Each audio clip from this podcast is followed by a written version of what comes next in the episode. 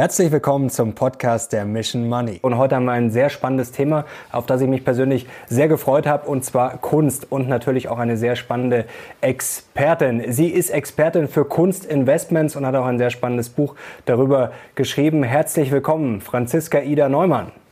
Hallo, ich grüße dich.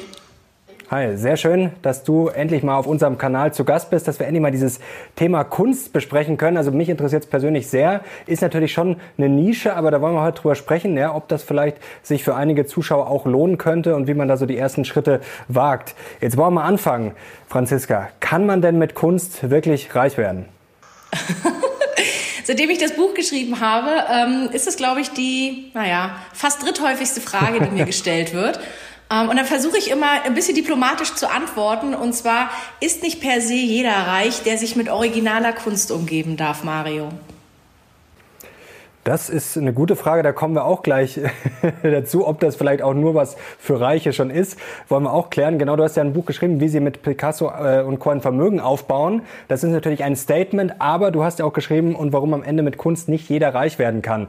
Du hast auch Frieda Burda zitiert am Anfang, der genau das sagt, dass das eigentlich eine Illusion ist. Warum schaffen es denn viele nicht? Weil das Kleingeld fehlt oder die Expertise? Um ja, das ist, also das wirst du kennen bei den Aktien. Wer gar nicht erst anfängt, äh, wer gar nicht erst anfängt, wird nicht, äh, wird nicht gewinnen können und wird ähm, keine Rendite erzielen. So ist es ein bisschen bei Kunst auch. Also wer sich gar nicht erst mit dem Thema befasst, wird am Ende mit Kunst nicht reich werden. Es gibt aber ganz, äh, ganz viele schichtige Gründe, warum Menschen mit Kunst nicht reich werden. Einer ist zum Beispiel, ähm, wenn man Kunst kauft und sei es am Anfang nur ein paar Stücke, dann wird sich sowas wie eine Leidenschaft entwickeln. Ähm, und die packt dich schneller, als du irgendwie glauben kannst. Und plötzlich sitzt du in deiner eigenen Kunstsammlung, weil du noch was und noch was und noch was kaufst. Und dann wirst du feststellen, dass du am Ende nichts mehr verkaufen möchtest. Und das ist einer der Gründe, warum manche Menschen mit Kunst nicht reich werden, weil sie ganz einfach nichts mehr verkaufen wollen. Okay, also dann auch ein psychologischer Faktor. Äh, was verleiht denn Kunst jetzt eigentlich ihren Wert? Also mal möglichst einfach ausgedrückt. Was verleiht Kunst den Wert? Ähm ich glaube, da haben wir zwei verschiedene Ebenen. Das eine ist so ein bisschen ähm, der Bereich kulturelle Identität. Ähm, was gibt uns Kunst überhaupt? Und das andere ist das, worauf du natürlich äh, hinaus möchtest, das ist ähm, der monetäre Mehrwert von Kunst. Und ähm, da Marktwert nicht gleich Materialwert ist, haben wir also quasi ähm, wir haben ja keinen Materialwert, der, der dieser Idee entgegensteht, was kostet Kunst. Also ist es eine menschgemachte Zuschreibung, was dieses oder jenes Kunstwerk kostet. Und ähm, manche Kunstwerke wären oder werden preisintensiver, ähm, weil sie im Laufe der Jahre zu Ikonen der Kunstgeschichte werden. Also ähm, Farbtheoriearbeiten von Josef Albers zum Beispiel da sagen dann immer viele, das kann mein Fünfjähriger auch, ja, theoretisch. Aber nur weil zwei ähm, das Gleiche machen, ist es noch lange nicht dasselbe. Und deswegen ist das eine ähm, eine Farbarbeit auf Masonitplatte für 1,2 Millionen Dollar und das andere hängt bei deiner Oma am Kühlschrank. Das hast du selber gemacht und im Prinzip sieht's ähnlich aus. Ähm, und die Idee von Zuschreibung, was ist Kunst eigentlich wert? Ähm, ist eine ganz interessante und ist aber unglaublich intransparent, weswegen Leute sich nicht oder viele Menschen trauen sich nicht an das Thema ran, weil einfach nicht klar ist, was kostet Kunst. Du kannst in eine Schwackeliste gucken, dann weißt du, was dein Auto kostet. Ähm, so ganz einfach funktioniert es für Kunst aber nicht. Was ist denn der größte Fehler, den jetzt gerade Laien am Anfang machen, also die sich dann vielleicht doch mal ranwagen? Ähm, was ist denn so ein Klassiker, der dir immer wieder begegnet? Der Klassiker im Kunstkauf ist, ähm, dass wild irgendwas gekauft wird. Also man muss das immer ein bisschen differenzieren. Auf der einen Seite gibt es das Kunstinvestment, mit dem befassen wir uns. Und auf der anderen Seite gibt es natürlich ähm, die Idee, Kunst zu kaufen, weil sie mir gefällt, weil sie gut über mein Sofa passt zum Beispiel. Und äh, das ist davon total unbenommen. Wenn ich rede jetzt mit dir im Interview, geht es immer um das sachliche Kunstinvestment. Und ein Fehler, den man da machen kann, ist einfach blind auf diesen oder jenen Künstler zu setzen und zu hoffen, das wird schon. Und das wird in den meisten Fällen nichts. Ähm, und da muss man schon ein bisschen den Markt sondieren und entweder ähm, fragt man jemanden, der Ahnung davon hat, oder mh, mm, du fängst halt selber an, dich reinzuarbeiten. Das äh, muss man aber dazu sagen, das wird viele, viele Jahre dauern. Ähm, und der, der Markt ist auch einfach nicht so da, wie was du zum Beispiel machst, Aktien. Ähm, das ist ja in einer ganz großen äh, Masse bekannt. Es gibt unglaublich viel Content dazu.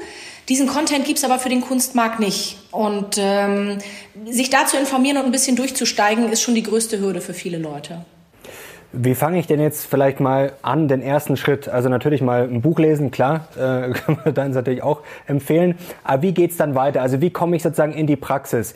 Ähm, abonniere ich mir da eine Kunstzeitschrift oder gehe ich jetzt wirklich mal in die nächstbeste äh, Galerie, ins Museum, in Atelier und schaue mich da mal um, frag vielleicht Leute, die sich auskennen. Also wie würdest du da anfangen, wenn du jetzt keine Ahnung hättest?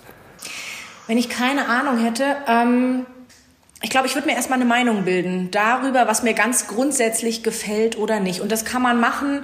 Ähm, einerseits kann man in Museen gehen, ja, du kannst dir Ausstellungen angucken.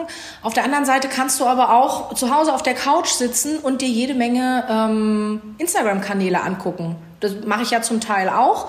Ähm, das ist immer aktuell. Ähm, es gibt, weiß gar nicht, ob ich hier Werbung machen darf für die eine oder andere Galerie, ähm, aber es gibt bekannte Galerien, die sehr aktiv sind. Kannst, ähm, kannst du ruhig nennen, klar. Die auch äh, die neue Künstler vorstellen, die neue Vernissagen, äh, Vernissagen adressieren zum Beispiel.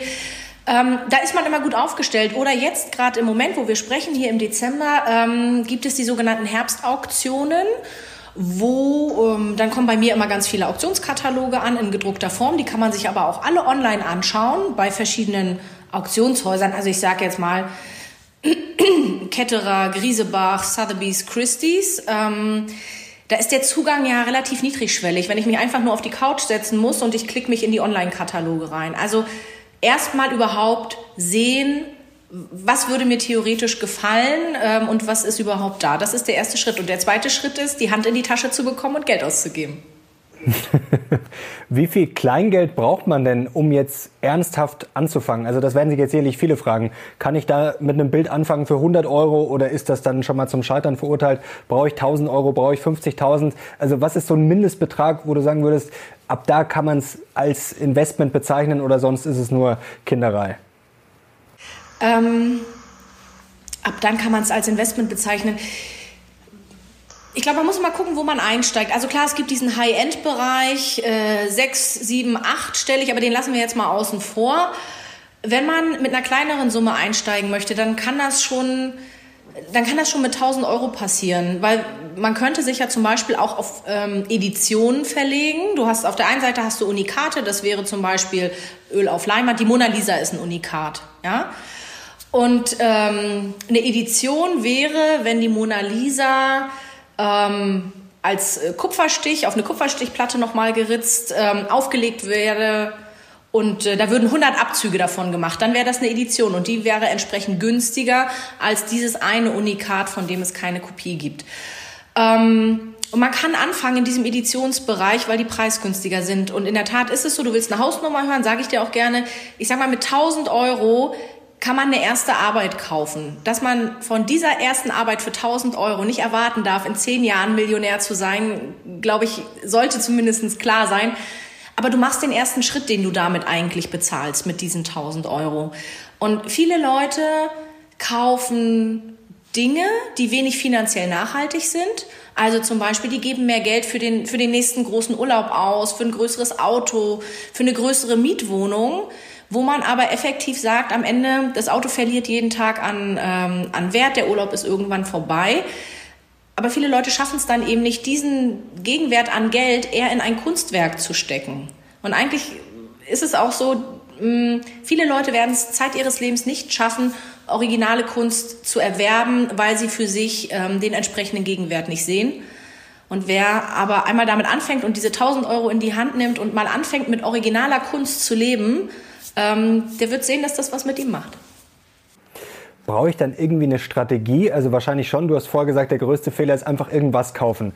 Also bei Aktien kann ich ja zum Beispiel jetzt hergehen und sagen, ich gehe jetzt High-End. Äh, das ist bei Kunst natürlich schwierig, weil es sehr teuer ist. Also bei Aktien kann ich sagen, ich kaufe mir jetzt einfach mal die 20 größten oder einfach 20 Unternehmen, die sehr bekannt sind, die sehr stabil sind. Äh, die können natürlich auch scheitern, aber nennen wir das mal so. Oder ich mache es riskanter und sage mal, ich suche mir 20 riskante Aktien, tue da jeweils 1000 Euro rein und eine wird dann schon durch die Decke gehen. Ist das dann bei Kunst auch so, dass ich mir sage, okay, ich kaufe mir jetzt mal 20 für 1000 Euro und in zehn Jahren sind dann vielleicht 15 gar nichts mehr wert und eine ist dabei? Oder wie kann ich mir das vorstellen?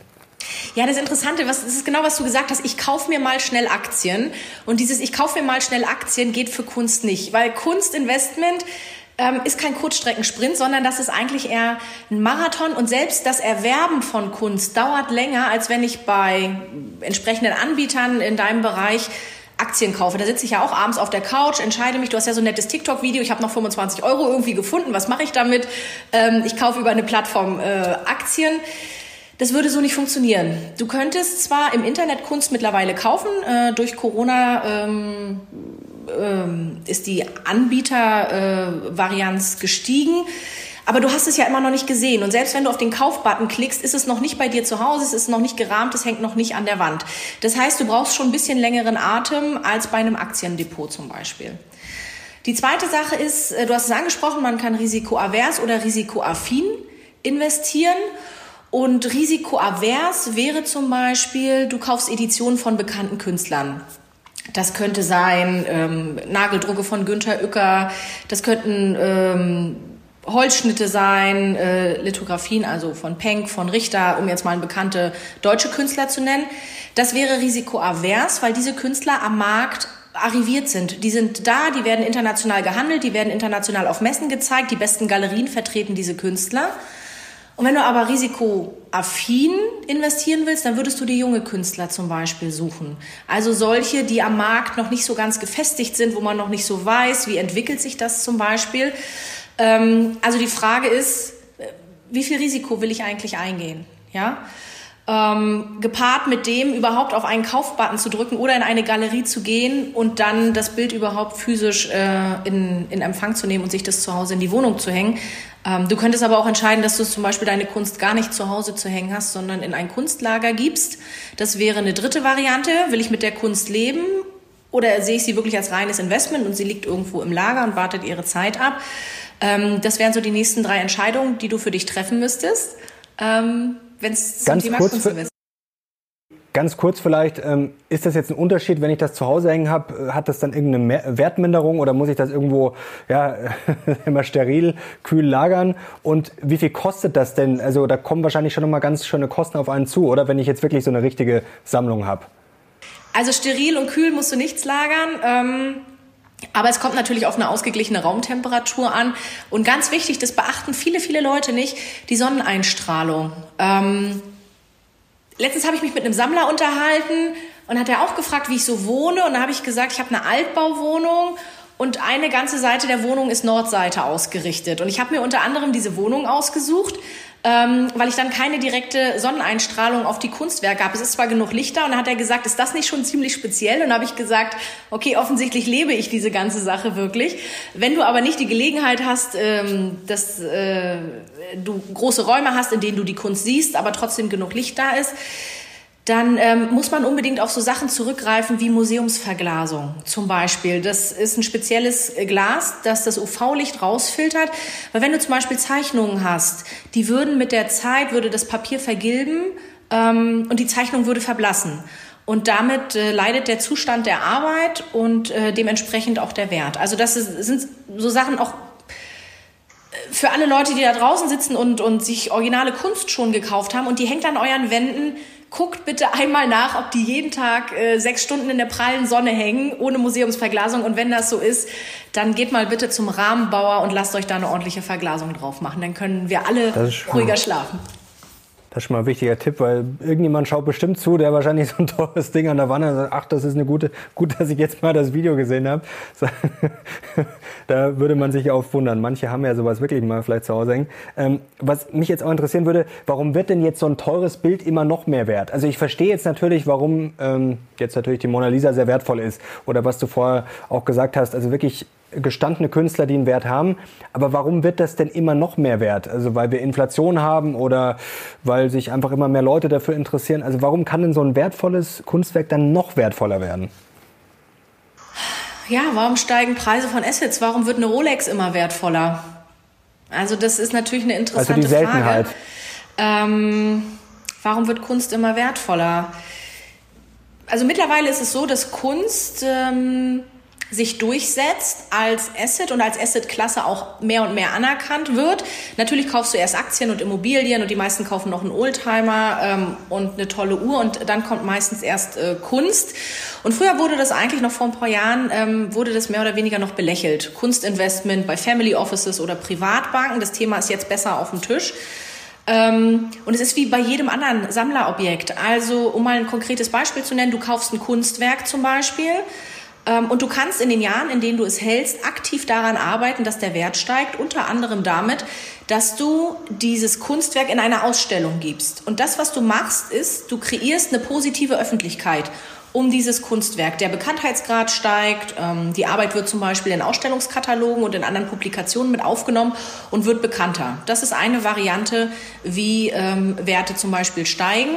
Und bei Auktionen ist es so, wenn du einen Künstler hast, der ein gutes Auktionsergebnis erzielt hat, dann ähm, wird es für gewöhnlich sein, dass auch alle anderen Editionsarbeiten zum Beispiel von wichtigen Werkserien dann im Preis nachziehen, weil der Künstler einfach interessanter wird, auch für eine breitere Masse und sein Marktwert steigert. So wie Speaker ihren Marktwert steigern ähm, bei immer besseren Konferenzen. Das funktioniert mit Kunst ungefähr analog. Was bringt denn jetzt Kunst langfristig? Also ich habe vor kurzem in einer Studie äh, gesehen, die relativ langfristig war, dass Kunst während Inflation sehr gut performt. Ähm, vielleicht flüchten dann äh, Leute während Inflation noch mehr in Sachwert, aber was bringt denn Kunst, sag ich mal, so im Long Run, so Pi mal Daumen? Es gibt ähm, ein Unternehmen, Art Economics. Die rechnen jedes Jahr verschiedene Statistiken für den Kunstmarkt aus und die haben mal ausgerechnet, Inflationsbereinigte ähm, Rendite für Kunst seit 1900 liegt bei 1,9 Prozent. Und jetzt kann man natürlich sagen, oh, 1,9 Prozent ähm, ist zwar immer noch mehr als das, was ich bei der Sparkasse kriege, aber irgendwie weniger, ähm, was ich bekomme, wenn ich Mario folge äh, und seine Tipps beachte. So, und äh, da muss ich sagen, so einfach wie es ist, die Durchschnittsberechnung ist die Berechnung des Durchschnitts. Das heißt, da ist alles mit reingeflossen, ähm, was in den letzten äh, 120 Jahren gehandelt und irgendwie registriert war. Wenn ich eine Aktie kaufe, würde ich aber auch nicht auf eine setzen, von der ich ausgehe, dass sie irgendwie nur low performt äh, und nicht gut gehen wird, sondern da würde ich ja auch gezielt gucken, was funktioniert vielleicht und bei euch im Bereich Nachhaltigkeit im Moment. Ähm, und für uns, für den Kunstinvestmentmarkt, wären es, ähm, wäre es zeitgenössische Kunst zum Beispiel im Moment. Ähm, das läuft seit ein paar Jahren äh, richtig gut. Auch im Volumenanteil dessen, was umgesetzt wird auf Auktion, ist der Kunstmarkt, hat über die Hälfte dessen, ähm, was umgesetzt wird, überhaupt an Anteil. Und das, was die Leute für gewöhnlich unter Kunst verstehen, also ich sag mal Rembrandts Nachtwache oder die Mona Lisa, das sind eigentlich Altmeistergemälde und der Handel in dem Bereich ist so klein, dass sich das als Investment gar nicht wirklich lohnt. Also wenn ihr was kaufen wollt äh, mit Investmentcharakter, dann schaut euch mal im Bereich zeitgenössische Kunst um. Das ist so Kunst ab 1945, Nachkriegskunst. Ähm, und dann würde ich an eurer Stelle schauen, ähm, von welchen Galeristen werden diese Künstler oder wird dieser Künstler vertreten. Ähm, das möchte schon mal ein bekannter Galerist sein, der auch international auf Messen vertreten ist. Und ähm, welche Ausstellung hat der Künstler schon gehabt? Welche wird er vielleicht zukünftig haben? Ähm, ich weiß, dass man an alle diese Infos nicht ganz leicht rankommt. Ähm, da sind wir wieder bei dem Punkt, entweder ihr beißt euch selber durch oder ihr fragt jemanden, der da äh, von der Materie ein bisschen Ahnung hat. Aber wenn wir jetzt mal auf diesen Durchschnittswert kommen, also ist es wahrscheinlich nicht sinnvoll, jetzt irgendwie zu sagen, ähm, gibt es ETFs, das ist vielleicht die Frage vorangestellt, gibt es so Sammelinvestments, gibt es die und sind die dann überhaupt sinnvoll? Weil wenn ich dann bei, auf die Durchschnittsrendite komme, ja, dann lohnt sich wahrscheinlich nicht. Also da muss ich wahrscheinlich, wenn, muss ich schon richtig machen. Ähm, ich habe äh, gelesen bei Masterworks letztens, das ist eine Internetseite auch für Kunstinvestment, das zeitgenössische Kunst, die haben angegeben die Rendite mit 14 Prozent zum Beispiel. Okay, das wäre ja nicht schlecht. Äh, aber nur für, für zeitgenössische Kunst möchte ich meinen.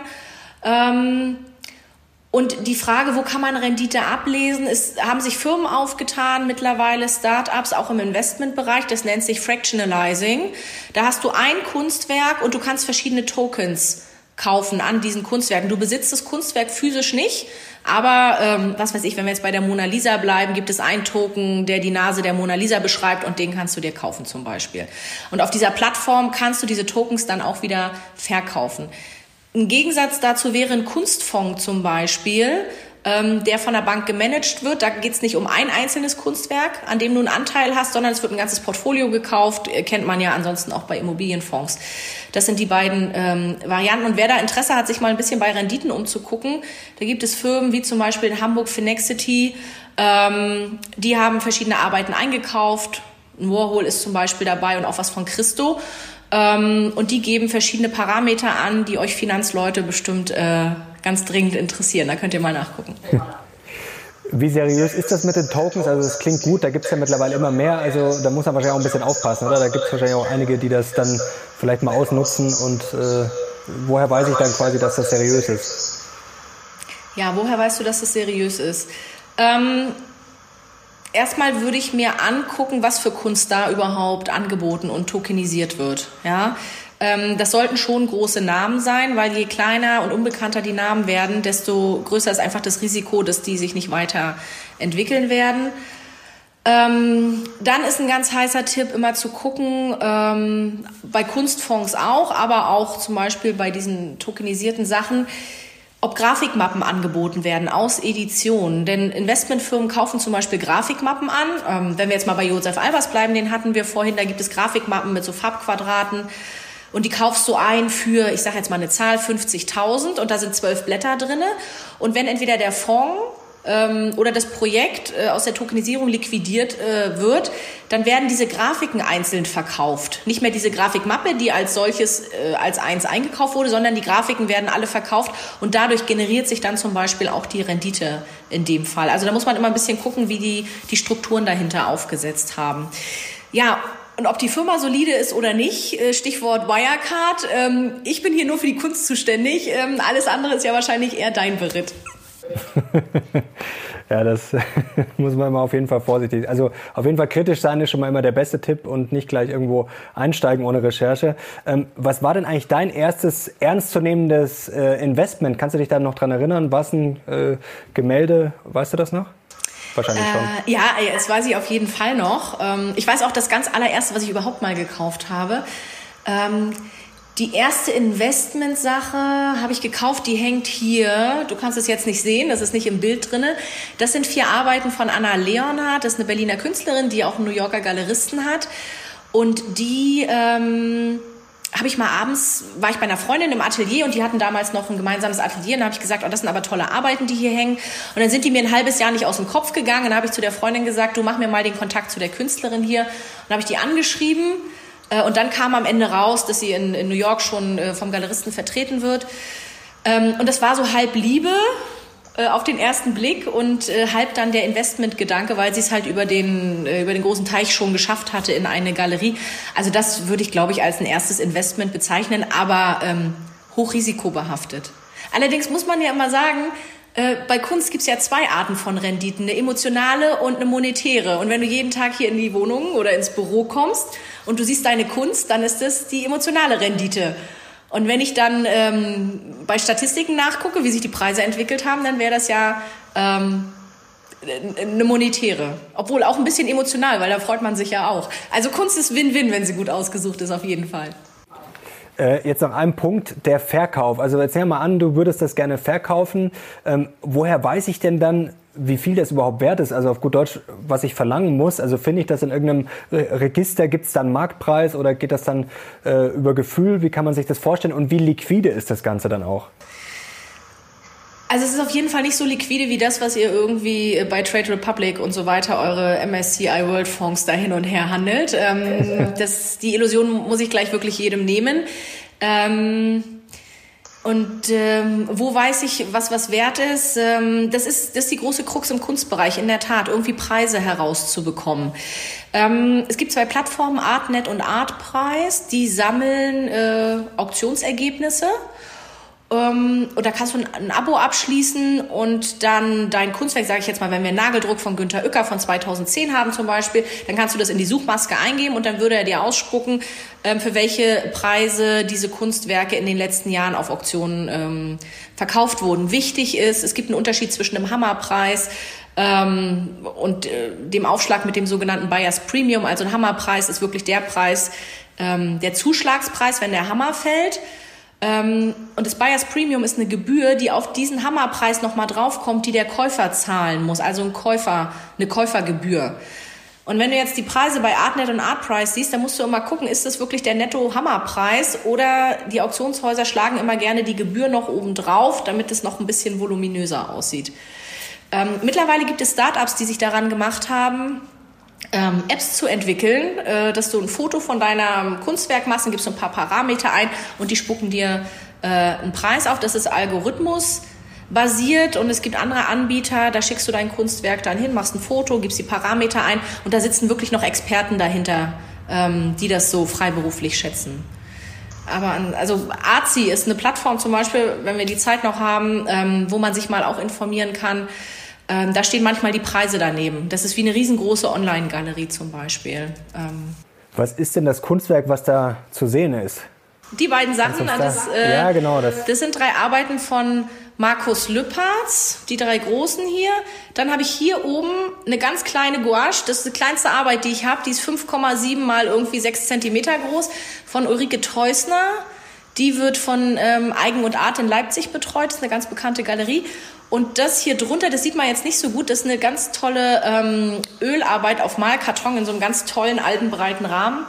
Ähm, das ist Künstler das ist äh, Künstlerkolonie Worpswede und das habe ich in einem Antiquitätenladen mal ähm, gekauft. Also es ist ein, ein, wilder Mix und dann siehst du ja hier noch einen Rahmen, der da steht. Da steht noch gar nichts drin. Den habe ich auch mal auf dem Flohmarkt gekauft. Ja, also es ist ein wilder Mix aus Investment und äh, Flohmarktakquise. Hast du so einen Lieblingskünstler oder gibt es momentan so einen Shootingstar, wo den vielleicht nicht jeder kennt, wo du sagst, den müsste man kennen, wenn man sich jetzt vielleicht gerade mal damit beschäftigen will, dann ist das mal ein Tipp. Dann sollte man sich mal anschauen, wie das geht. Okay, den sage ich dir nur, wenn du mir deinen ganz heißen Tipp gibst, den noch keiner kennt. Ja, die kennt ja jeder, die muss ja mal hier veröffentlichen. Nein, also ich weiß schon, das was du von mir willst, aber das ist natürlich immer, ähm, auf der einen Seite verdiene ich natürlich mein Geld damit, diese ganz ultra heißen Tipps irgendwie weiterzugeben. Ähm, auf der anderen Seite weiß ich aber auch, dass viele Leute dann mit Namen, dann wird es zwar gegoogelt, aber man weiß trotzdem nicht, was man kaufen soll. Aber ich gebe dir mal ein Beispiel. Ähm, ich habe eine Neon-Installation gekauft von Jan Cook. Ähm, die hängt auch hier bei mir im Büro. Und ähm, ich schreibe eine Kolumne für eine Privatbank und habe letztes Jahr im Februar habe ich geschrieben, Leute, hört mal zu, hier ist ein cooler Künstler, der macht Neon-Installationen, vielleicht sollten wir den mal im Auge behalten. Und habe dann eine Neon-Installation von dem gekauft. Und ein halbes Jahr später äh, gab es eine Benefizauktion ähm, der Pinakotheken in München. Und ähm, aus dieser gleichen Werkserie ist eine Auflage 1 von 3 und ich habe den, ähm, den Artist Proof, also den Künstlerabzug, äh, gekauft. Äh, hat sich der Ausgangspreis für die Auktion verfünffacht. Und am nächsten Tag waren die quasi ausverkauft, ja? Und so ein bisschen das Gespür dafür zu haben, was geht und was geht nicht. Und warum habe ich das für diese Bank zum Beispiel geschrieben, weil ich mir angeguckt habe, von welcher Galeristin wird er vertreten, was für Kunst macht er überhaupt auch, spricht es mich an, spricht es vielleicht eine breitere Masse an, hat die Kunst eine Message? Also auf meiner Neon-Installation steht drauf Who cares? Und das kannst du ja lesen als ähm, wen interessiert's, aber auch als wer kümmert sich. Und das ist sowas, was die Leute gut ankickt. Ähm, und der hat tolle Ausstellungen schon gehabt, der hat äh, große Projekte im letzten und in diesem Jahr gehabt. Und das sind so ein bisschen die, mh, mm, die, die Infos, die man braucht, um zu gucken, äh, in, ob ich in einen jungen Künstler investiere. Und wenn du einen Tipp haben willst, dann äh, guckt euch mal die Neon-Installation von Jan Cook an. Aber der schreibt sich nicht wie Koch, sondern K-U-C-K. Glaube ich, muss ich noch dazu sagen. Sonst cool. Dann haben wir da schon mal einen Anhaltspunkt. Was mich noch kurz interessieren würde, was hältst du eigentlich von digitaler Kunst? Also das ist ja total gehypt worden in diesem Jahr. Stichwort NFT. Ähm, jetzt ist es auf den ersten Blick ja absurd. Also wenn ich jetzt echte Kunst habe, dann habe ich ja erstens was Echtes, das existiert, das kann ich mir sogar an die Wand hängen, wie du es vorher gesagt hast. Das ist ja auch ein Lebensgefühl, da habe ich ja auch was davon. Ähm, von einem JPEG ja, habe ich jetzt unterm Strich nicht so viel, außer dass es halt in der Blockchain hinterlegt ist. Ähm, was hältst du davon? Ist das kompletter Schwachsinn oder könnte das was richtig Ernstes werden? Ja, bei den NFT-Sachen ist noch nicht so klar. Ist das ein Trend? Ist das ein Hype? Ähm Manchmal vergleiche ich das ein bisschen mit äh, Clubhouse. Weißt du, Clubhouse war auf einmal da, alle wollten drin sein und heute redet keiner mehr von Clubhouse. Ähm, und bei den NFTs ist es so, das Interessante daran ist, denke ich, dass es eine neue Käuferschicht ähm, für den Kunstmarkt entwickelt. Soll heißen, ähm, du hast diese Digital Natives und Techies, ähm, die TikTok hoch und runter können und die von mir aus auch 25 Computerprogramme äh, bearbeiten, äh, im, im Backoffice und Webseiten erstellen, die sich aber, äh, die, die niemals nach Maastricht auf die Messe gehen würden, um sich mal einen Rembrandt anzugucken oder einen Picasso. Und auf der anderen Seite ist für die der Zugang aber einfacher, ähm, ähm, eine digitale Datei als Kunst zu empfinden. Ich habe mal ein Interview gesehen mit ähm, einem Sammler in New York, das lief bei Arte, war eine Doku, und der hat gesagt, ich habe gar nicht den Platz, was zu kaufen in meinem klitzekleinen Apartment, aber der hat gerade für 150.000 äh, NFTs gekauft, zum Beispiel. Ähm, und ich glaube, da spaltet sich ein bisschen der Kunstmarkt auf, in die, die sehr ähm, traditionell auf Messen gehen und ein physisches Kunstwerk wollen. Und die, die sagen, wir haben hier das erste Mal einen Berührungspunkt mit Kunst überhaupt, weil wir eigentlich in unserer digitalen Welt sind.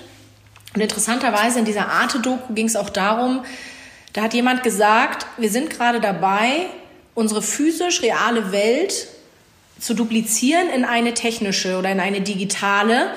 Und im Moment geht es darum, sich den entsprechenden ähm, Gegenentwurf zum physischen äh, Gegenstand zu sichern, um der Erste in dieser digitalen Welt zu sein, der es hat. Und Damien Hirst zum Beispiel ist ein britischer, ganz bekannter britischer Künstler, der hat letztes Jahr ein Projekt gemacht, das heißt The Currency. Und bei The Currency ging es darum, er hat 10.000 Papierarbeiten gehabt mit so Punkten drauf, ähm, Dots. Äh, und davon gab es 10.000 Stück und du konntest dich bewerben. Es gab das reale Kunstwerk, das reale Papier und er hat zu jedem Kunstwerk ein entsprechendes NFT erstellt. So. Und ähm, man musste sich mit verschiedenen IP-Adressen äh, dort anmelden und sich bewerben. Und dann gab's, ist der Zuschlag erteilt worden. 10.000 Leute haben eine E-Mail gekriegt, okay, du darfst eins davon kaufen. Und der Witz an der Sache ist, diese Leute haben jetzt ein Jahr Zeit, sich zu überlegen, will ich das Blatt Papier haben oder will ich das NFT haben? Weil Damien Hirst wird eins von beiden zerstören. Du kannst nicht beides haben. Und das Projekt war so überlaufen. Ähm, ich kenne ganz viele Leute, die sich beworben haben, die den Zuschlag nicht gekriegt haben. Und 10.000 äh, Sachen gab's und 10.000 Leute können sich jetzt ein Jahr lang überlegen, will ich das Papier oder will ich das NFT? Ja, spannend. Also das ist wirklich ja coole Projekte. Mal schauen, wo das hinführt. Ich finde das Thema auch sehr spannend, aber es ist wirklich schwer einzuschätzen. Habe ich mich jetzt auch mal ein bisschen damit beschäftigt. Muss auch mal schauen, ob man sich da was kauft oder lieber nicht. Dann doch lieber die echte Kunst. Franziska, herzlichen Dank. Das hat großen Spaß gemacht. Und ich ja, glaub, ganz großartigen Dank an dich. Ähm, ich habe mich sehr gefreut, als deine Einladung äh, gekommen ist. Und ich hoffe, dass du mir jetzt im Anschluss noch gleich deinen Geheimtipp verrätst. In Sachen Auf jeden Aktien. Fall, wenn die Kamera dann, wenn die Kamera dann aus ist. Und wenn ich mal ein echtes Kunstwerk gekauft habe, dann machen wir auf jeden Fall wieder ein Video dazu. Franziska, danke dir. Ich danke euch. Macht's gut. Tschüss. Und danke euch fürs Zuschauen. Und das ist ein sehr spannendes Thema, wie ich finde. Schreibt doch mal in die Kommentare, ob ihr da Ahnung davon habt oder ob ihr mehr davon sehen wollt, ob ihr auch vielleicht schon in Kunst investiert seid. Und wenn ihr mehr solcher Themen sehen wollt, mal alternative Investments, dann lasst gerne einen Daumen nach oben da. Ciao, wir sind jetzt raus.